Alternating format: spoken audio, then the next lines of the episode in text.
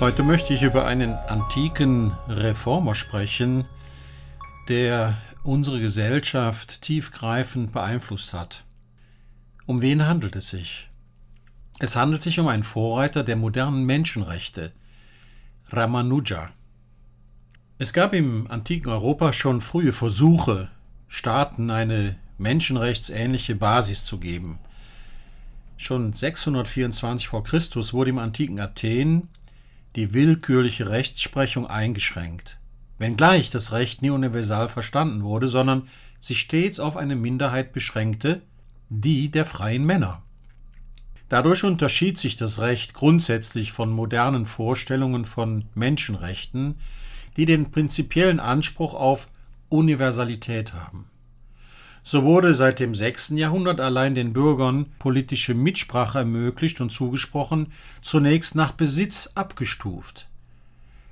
In der entwickelten Demokratie wurden schließlich fast alle Ämter durch Losverfahren unter den berechtigten, freien Männern vergeben. Dadurch wurde bei der Postenvergabe und Arbeitsverteilung der Kreis der Berechtigten gleich behandelt.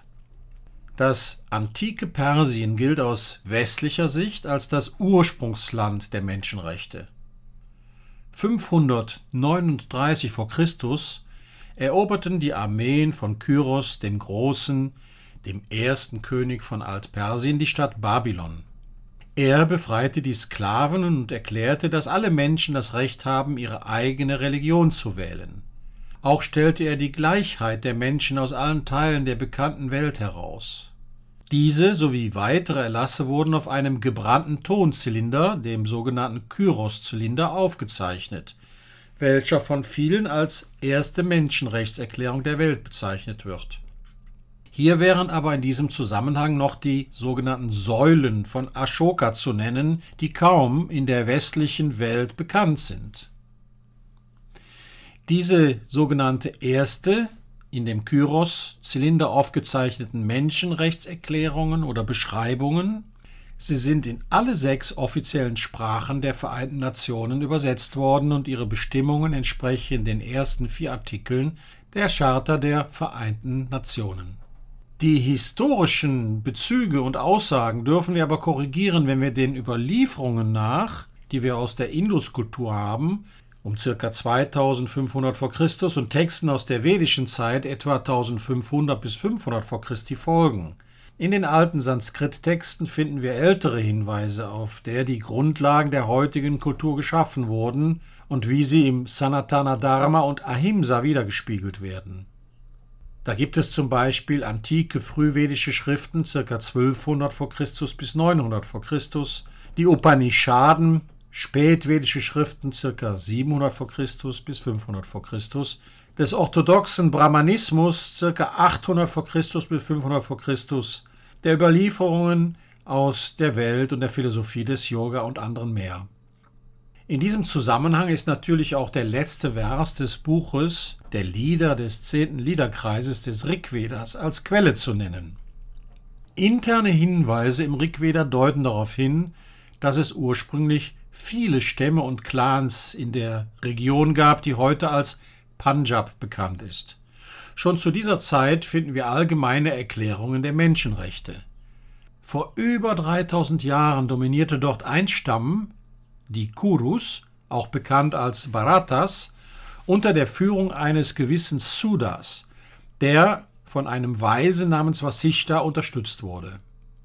Er besiegte die zehn Könige, die von Vishwamitra unterstützt wurden. Vashishta und Vishwamitra waren erbitterte Rivalen, eine Idee, die in den viel späteren verfassten Puranas zu einem langen Erzählfaden keimt. Vielleicht war es der Kampf der zehn Könige, der zum späteren Epos Mahabharata inspirierte. Im Kern des Sanatana Dharma ist das Gesetz der Ordnung, der Menschenwürde und Achtung vor allen Wesen bereits tief verankert. Die Bhagavad Gita geht an mehreren Stellen auf wichtige Tugenden ein.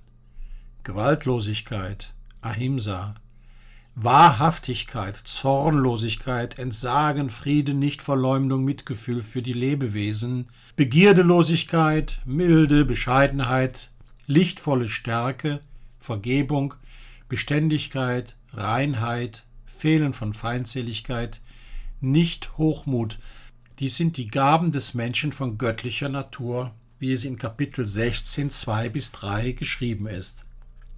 Auch die Sorge um den Mitmenschen ist ein besonderes wichtiges Kriterium des Hindu-Dharma.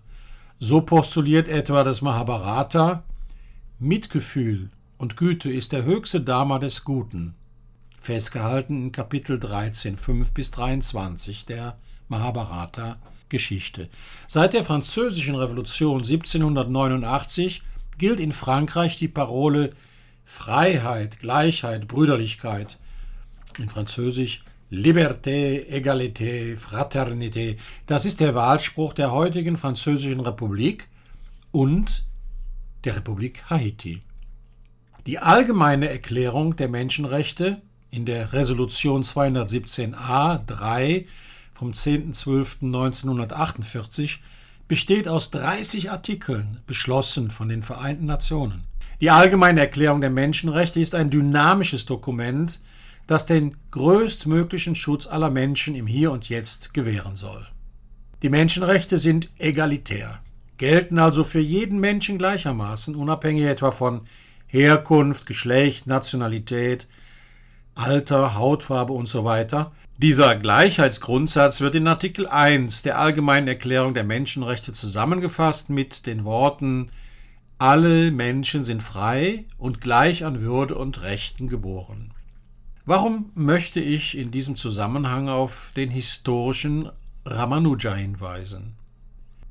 Ramanuja hat vor 1000 Jahren gelebt und soll 120 Jahre alt geworden sein. Er gilt als Reformer, da er Gleichberechtigung für alle Glaubensrichtungen und Kasten gelehrt hat. Zwölf Tage dauerten die Feierlichkeiten bis zum 14. Februar 2022 in dem für Ramanuja errichteten Tempelkomplex in Hyderabad in Indien. Teil des Festakts, zu dem der indische Staatspräsident Ramnath Kovind, der indische Premierminister Sri Narendra Modi, Tridandi, Sri Chinnajaya Swami, Sri Sri Ravi Shankar, Swami Ramdev und Sri Lakshmi Prapanajaya Swamiji, der Schirmherr der Vedic Education Research Society, und zahlreiche Gäste aus Kultur, Wirtschaft und Politik waren damals zugegen. Es war die feierliche Einweihung der 65 Meter hohen Statue von Sri Ramanuja für Egalität, Gleichberechtigung, Toleranz und soziales Miteinander gegen Rassismus und Intoleranz. Zu dieser historischen Einweihung der Statue der Gleichberechtigung und Ebenbürtigkeit war ich eigentlich in diesen Tagen als Vorsitzender der Vedic Research Education Society, der Leiter Varanasi und Vedama eingeladen, konnte aber wegen den aktuellen Corona-Regeln nicht nach Indien fliegen. Sri Ramanuja wurde geboren, vermutlich um 1050 in Sri Perumbudur im heutigen Bundesstaat Tamil Nadu und starb 1137. Er setzte sich Zeit seines Lebens für die Gleichberechtigung aller Menschen ein keine Diskriminierung zwischen verschiedenen Teilen der Gesellschaft. Seine Arbeit stand im Lichte der Toleranz gegenüber allen Religionen und Glaubensgemeinschaften und Meinungen, die heute noch in Indien tief verankert ist, trotz jahrhundertelang andauernde, schmerzhafte Besatzungen durch den Islam oder die Engländer. Anders als in vielen anderen Staaten in der Welt, die mit Rassismus und Fremdenfeindlichkeit zu kämpfen haben.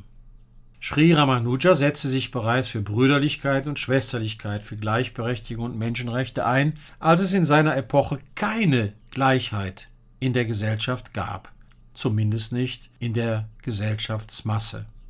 Ramanujarya befreite Millionen von sozialer, kultureller, geschlechtsbezogener, bildungsbezogener und wirtschaftlicher Diskriminierung mit der grundlegenden Überzeugung, dass jeder Mensch gleich ist, unabhängig von Nationalität, Geschlecht, Rasse, Kaste oder Glauben. Mit diesem Festakt wurde sein tausendster Geburtstag gefeiert als Fest der Gleichheit und dem Aufruf an der Ansicht festzuhalten, dass die Welt eine Familie ist. Vasudeva Kutumbakam. Die Welt ist eine Familie, sagte Chinnajaya. Indien ist zumindest aus heutiger Sicht seit der Zeit von König Ashoka, er regierte von 268 bis 232 vor Christi, ein Land der Vielfalt, was die verschiedensten Kulturen und Religionen beheimatet. Das ist ein fester Bestandteil der Kultur des Landes. Dies macht es für Menschen natürlich, die Ansichten des anderen zu akzeptieren und zu respektieren. Auf der Reise dieses Landes sind viele große Männer erschienen, die unendliche Differenzen aushöhnten, um den Weg in die Zukunft aufzuzeigen. Shankaracharya, Ramanujacharya und Madhvacharya, der Begründer der Dvaita-Schule des Vedanta, gehören zu einer solchen Tradition. Es war jedoch Ramanujacharya, der zuerst die Ungleichheit im Land benannte, um Spiritualität von den Dogmen der Tradition und der Durchführung religiöser Rituale zu befreien und die Türe für alle zu öffnen, um Zugang zu Gott und zum Licht des alldurchdringenden Wissens zu erhalten. Durch Sri Ramanuja wurde das Konzept der Gleichheit in die indische Verfassung aufgenommen, als Vorbild vieler anderer Staaten und war und ist bis heute Vorreiter für alle abendländischen Verfassungen. Er legte in seiner Zeit den Grundstein für die Gesetze der Menschenrechte, wie wir sie heute im Westen vertreten und von Ramanuja vor über tausend Jahren gelehrt worden sei. Wenn etwas immer einen Wert hat, sagt man, es hat eine Würde. Jeder Mensch hat eine Würde. Menschenwürde bedeutet, dass jeder Mensch wertvoll ist, weil er ein Mensch ist. Diese Werte vertrat Ramanuja Jahrhunderte vor Immanuel Kant, der von 1724 bis 1804 lebte und mit seiner Idee zu einer allgemeinen Geschichte in weltbürgerlicher Absicht Grundzüge einer Geschichtsphilosophie entwarf, um zwischen den Naturgesetzen und der menschlichen Freiheit zu vermitteln. In Artikel 1, 1 des deutschen Grundgesetzes steht, die Würde des Menschen ist unantastbar. Sie zu achten und zu schützen ist Verpflichtung aller staatlichen Gewalt. So erklärt der Philosoph Immanuel Kant die Menschenwürde. Dinge sind wertvoll, wenn wir sie brauchen können. Schuhe sind zum Beispiel wertvoll, wenn sie passen und man gut in ihnen laufen kann. Wenn die Schuhe kaputt sind und niemand mehr in ihnen laufen kann, haben sie keinen Wert mehr. Bei Menschen ist das anders. Darum sagt Kant, alles hat einen Wert, der Mensch aber hat eine Würde. Was eine Würde hat, das ist immer wertvoll. Ein Mensch ist immer wertvoll, auch wenn er krank ist oder nicht arbeiten kann. Kant zufolge beruht die menschliche Würde darauf, dass Menschen die Fähigkeit zu vernünftigem und moralischem Handeln besitzen.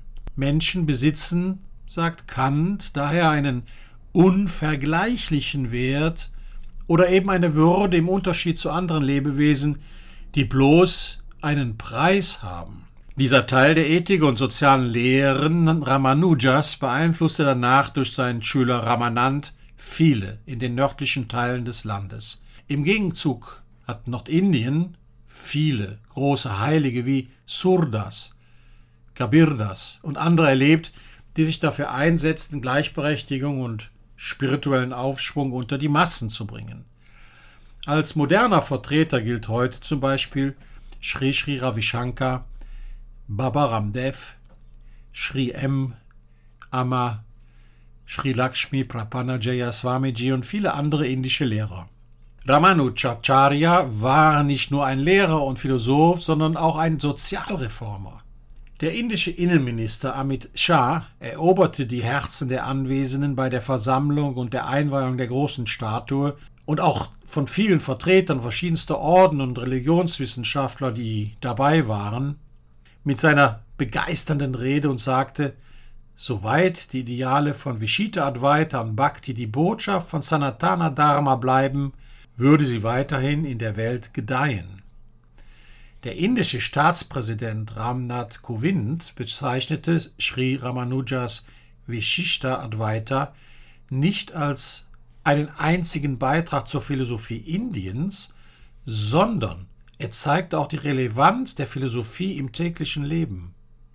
Er sagte, was im Westen Philosophie genannt wird, ist auf ein Fachgebiet reduziert worden, das nur wissenschaftlich untersucht wird, aber was wir Darshan nennen, ist keine Frage trockener Analyse, es ist eine Art, die Welt zu sehen und auch eine Lebensweise.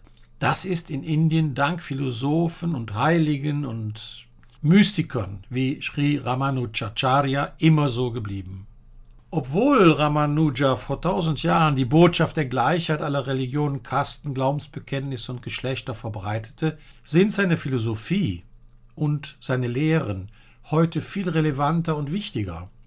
Heute wird versucht, sich gegenseitig zu dominieren.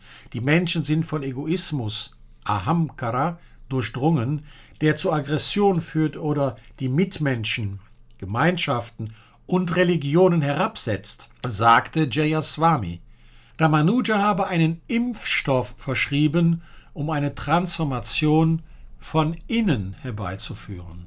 Er forderte die Menschen auf, in der Realität zu leben und jeden in seiner Einzigartigkeit zu respektieren und zu behandeln, als Personifikation von Narayana, dem höchsten Wesen, fügte er hinzu.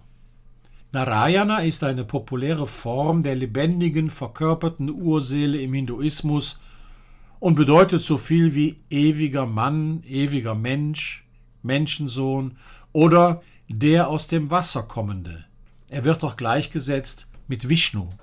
In der indischen Mythologie und im Epos Mahabharata berichtet der weise Markandeya über eine große Flut, welche am Ende der Zeiten das gesamte Universum vernichtet hat.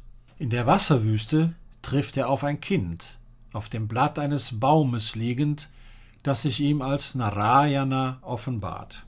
Er sagte, in alten Zeiten rief ich die Wasser beim Namen Nara, und da die Gewässer immer mein Ayana waren, meine Heimstätte, darum wurde ich Narayana genannt, der im Wasser zu Hause ist. O Bester der Wiedergeborenen, ich bin Narayana, der Ursprung aller Dinge, der Ewige, der Unveränderliche. Das göttliche Kind tröstet in dieser Mythologie Markandeya und kündigt eine neue Schöpfung an. Es gibt bis heute ohne die Berücksichtigung Ramanujas in der religiösen und philosophischen Tradition Indiens keine umfassendere Referenz, die er in den über tausend Jahren hinterlassen hat. Über diese vielen Jahrhunderte gilt er mit seiner Mission als großer Lebensphilosoph und war einer der größten spirituellen Führer Indiens.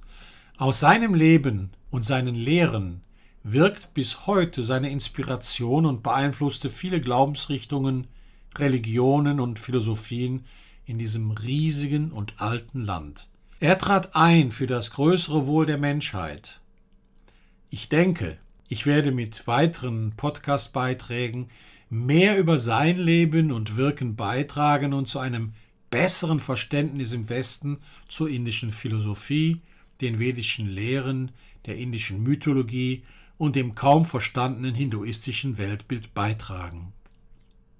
Om Namo Narayanaya ist das Hauptmantra der Sri Vaishnava.